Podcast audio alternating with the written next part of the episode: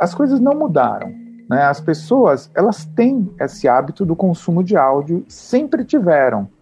A gente fica nessa história, é uma sociedade da imagem. É claro que ela é, eu não estou falando que é diferente, só estou dizendo que esse espaço sempre existiu. O áudio tem coisas que são muito particulares, que é essa ideia de você poder estar tá fazendo outra atividade, o áudio te acompanha, o áudio não toma o seu espaço.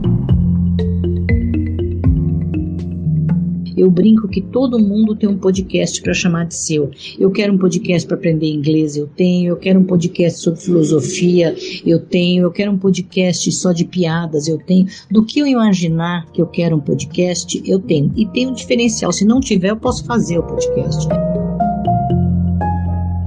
Você provavelmente não reconheceu nenhuma dessas vozes. E ao contrário dos nossos entrevistados do episódio passado, dessa vez não tem vinheta que vai te ajudar. Para esses dois, a gente precisa de uma apresentação um pouco mais formal. Meu nome é Eduardo Vicente e eu sou professor de rádio do Departamento de Cinema, Rádio e Televisão da Escola de Comunicações e Artes da Universidade de São Paulo. E meus objetos de pesquisa são o rádio, a sua linguagem, e eu pesquiso principalmente podcast e também a música popular. A voz feminina é da professora Filomena Saleme, que dá aulas de rádio jornalismo na Faculdade Casper Libero. Ou, como ela prefere, eu não falo mais que eu sou professora de rádio jornalismo, sou professora de audiojornalismo. No último episódio do 900 Segundos, nós avisamos que a Carol Pires, a Juliana Dantas e o Tomás Chiaverini teriam companhia aqui. Se você ainda não ouviu a primeira parte do nosso especial podcasts, tudo bem se você pausar isso aqui, ir lá ouvir e depois voltar. Os conteúdos são independentes, mas complementares. E tudo vai fazer mais sentido se você ouvir antes o que os nossos convidados falaram no episódio passado. Semana passada, perguntamos o que levou Carol Pires, do Retrato Narrado, a contar a vida do Bolsonaro e o que move Juliana Dantas, do Finitude, a falar sobre diferentes formas de lidar com o luto. E também conversamos com o Tomás Chiaverini sobre a Rádio Escafandro e os desafios de se sustentar com o próprio podcast. Mas levantamos uma bola que até agora está suspensa no ar. Por que, especificamente, fazer um podcast? Porque a Carol, a Juliana e o Tomás e tantos outros não escolheram fazer um blog? Ou optaram por escrever um livro? Por que eles não criaram um canal do YouTube? Afinal, qual é a graça de ter um podcast para chamar de seu?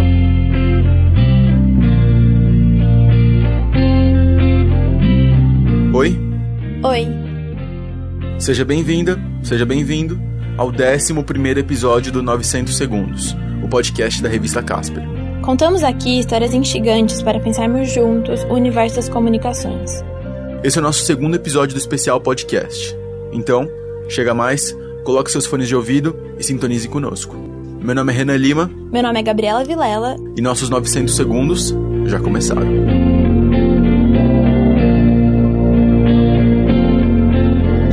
Podcast ele é uma mídia diferente porque é uma mídia que ela não é datada. Eu posso fazer um podcast hoje, ele pode ser ouvido daqui a um ano. Uma vantagem que o podcast tem é justamente isso de levar o conteúdo até o consumidor.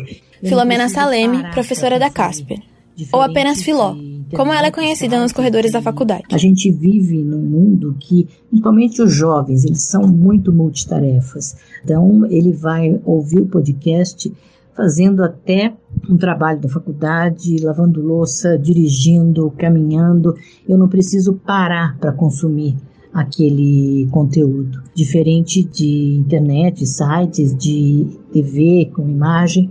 De acordo com uma pesquisa Cantar Ibope, encomendada pelo jornal O Globo em janeiro de 2021, já são 28 milhões de brasileiros que ouvem podcasts diariamente. E mais da metade não passa dos 34 anos. 46% dessas pessoas moram na região sudeste do país. E 87% são da classe A, B e C.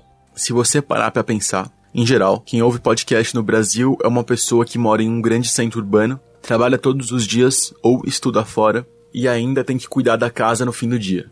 Alguém que basicamente não para. Eu acho que podcast tem tudo a ver com o jeito que a gente vive hoje, essa correria, né? Em que a gente quer aproveitar cada momento do dia para aprender alguma coisa, para se divertir um pouco. A nossa convidada especial, Magi Flores do podcast Café da Manhã da Folha de São Paulo. O que mais você precisa saber hoje? Eu acho que o podcast de notícias, além de te proporcionar isso, de aproveitar um momento que teria uma atividade mecânica, como lavar louça, ou caminhar com o cachorro na rua, ou mesmo ir até o trabalho, quando a gente ia né, até o trabalho, até a faculdade. Antes da pandemia, quando eu ainda andava de ônibus. Eu, Juliana Dantas, do Finitude. Eu, vi, eu dei play num podcast, aí eu pensei, ah, acho que vai levar uma meia hora para chegar lá, dá tempo de ouvir esse podcast aqui. E aí eu lembro que era um dia que o trânsito estava menos pior do que deveria, então eu cheguei antes. E aí eu me peguei, putz, eu cheguei antes e não terminei de ouvir o podcast.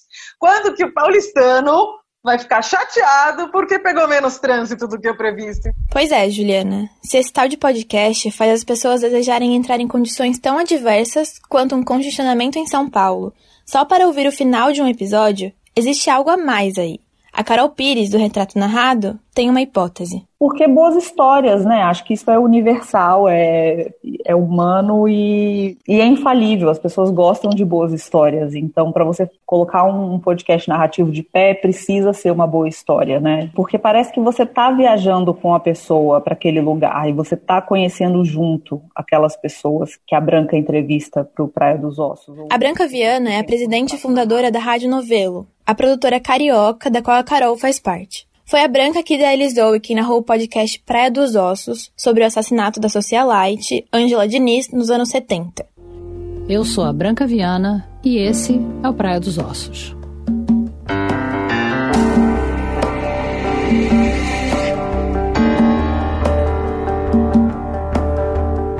Final do ano passado, três meses depois do lançamento, os oito episódios do Praia bateram uma marca de um milhão de downloads.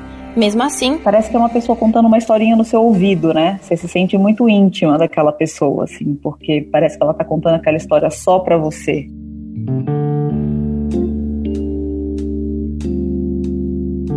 Ok, querido ouvinte, caríssimo ouvinte, até aqui temos que o podcast faz companhia e de uma forma intimista conta boas histórias para as pessoas. Mas não é exatamente o que o rádio vem fazendo tão bem há anos.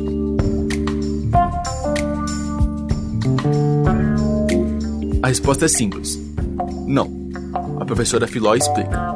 São duas linguagens diferentes. O rádio você tem a linguagem imediata. Então aconteceu agora, você já fica sabendo naquele mesmo instante. E com o celular, então, você fica sabendo em qualquer lugar que a notícia tenha acontecido. Em um universo paralelo, sem coronavírus, e em que o professor Eduardo Vicente, da USP, estivesse na mesma sala de aula, ele diria o rádio no Brasil hoje é, é, de um modo geral, uma mídia extremamente conservadora, em termos políticos, morais, em termos de linguagem. Então, o rádio que foi abrindo mão de ocupar vários espaços de produção que o podcast hoje ocupa. E o podcast? O que eu acho interessante assim é o seguinte, que ele rompe tudo que a gente tem como padrão do que deveria ser o radiojornalismo. Ele rompe com esse manual, ele traz elementos como o jornalismo literário, né? Aqui se você não sabe o que é o jornalismo literário, o Tomás Chiaverini, da Rádio Escafandro, explica. Essa estratégia de se usar técnicas narrativas da literatura para se contar histórias reais, né? E por que o Tomás está falando sobre isso? Foi sempre muito o que me chamou a atenção. Então, meus livros de reportagem são muito inspirados no jornalismo literário, e aí o Escafandro é muito, no fundo é muito isso, sabe? Se você for pegar o, os episódios do Escafandro, eles são super literários, eles são super escritos, sabe? Tem um trabalho de texto ali muito grande, tipo 15, 20 páginas de roteiro ali, entendeu? Cada episódio.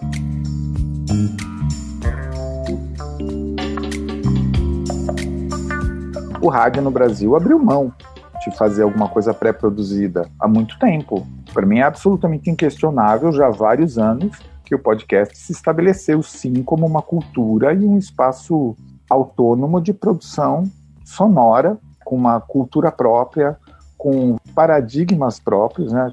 Ou, na metáfora da Juliana Dantas. Para mim, o podcast e o rádio eu comparo às vezes com café da manhã. Aquele café da manhã que a gente toma no meio da semana, meio atrasado, meio cedo, enquanto, enquanto passa o café, tá vestindo a calça e come meio em pé e sai meio correndo, coloca uma maçã na bolsa e sai, assim. É um café da manhã, eu me alimentei, ele se presta para aquele dia da minha rotina, mas ao mesmo tempo tem o brunch de domingo, né? Você acorda um pouquinho mais tarde, faz um ovinho mexido, de repente faz ali uma torradinha, um, um chocolate quente, enfim, e come com calma. Então, para mim, o podcast é esse brunch de domingo e o rádio, ele é esse café da manhã um pouco mais corrido. E não tem certo e errado, tem tempos diferentes.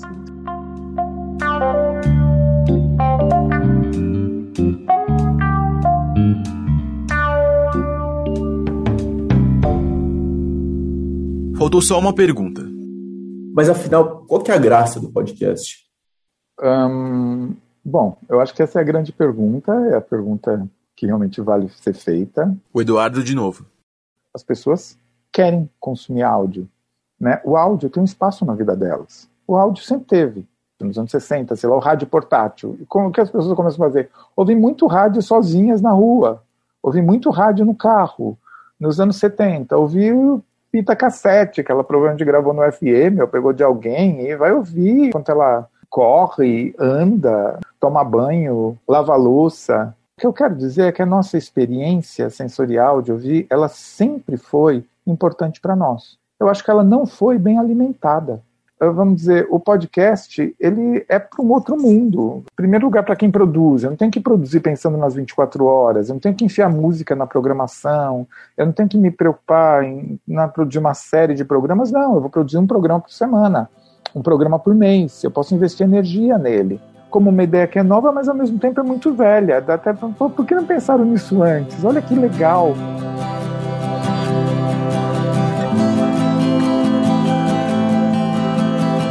nossos 900 segundos já estão chegando ao fim. Esse podcast é uma produção do Núcleo Editorial da Faculdade Casper Libero. Esse episódio contou com roteiro, produção e apresentação da Gabriela Vilela. Na apresentação, roteiro e edição de som, Renan Lima.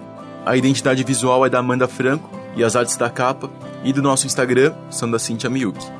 A supervisão pedagógica é do professor Eduardo Nunomura. A trilha sonora desse episódio contou com músicas da biblioteca de áudio do YouTube e da Blue Dots.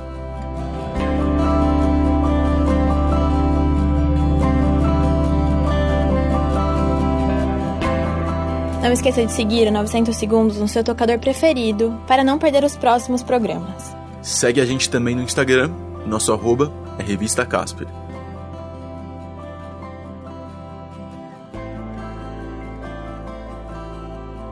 E descubra mais no site revistacasper.casperlibero.edu.br. Ah, e se você tiver uma boa dica de pauta, a gente prepara um programa especialmente para você.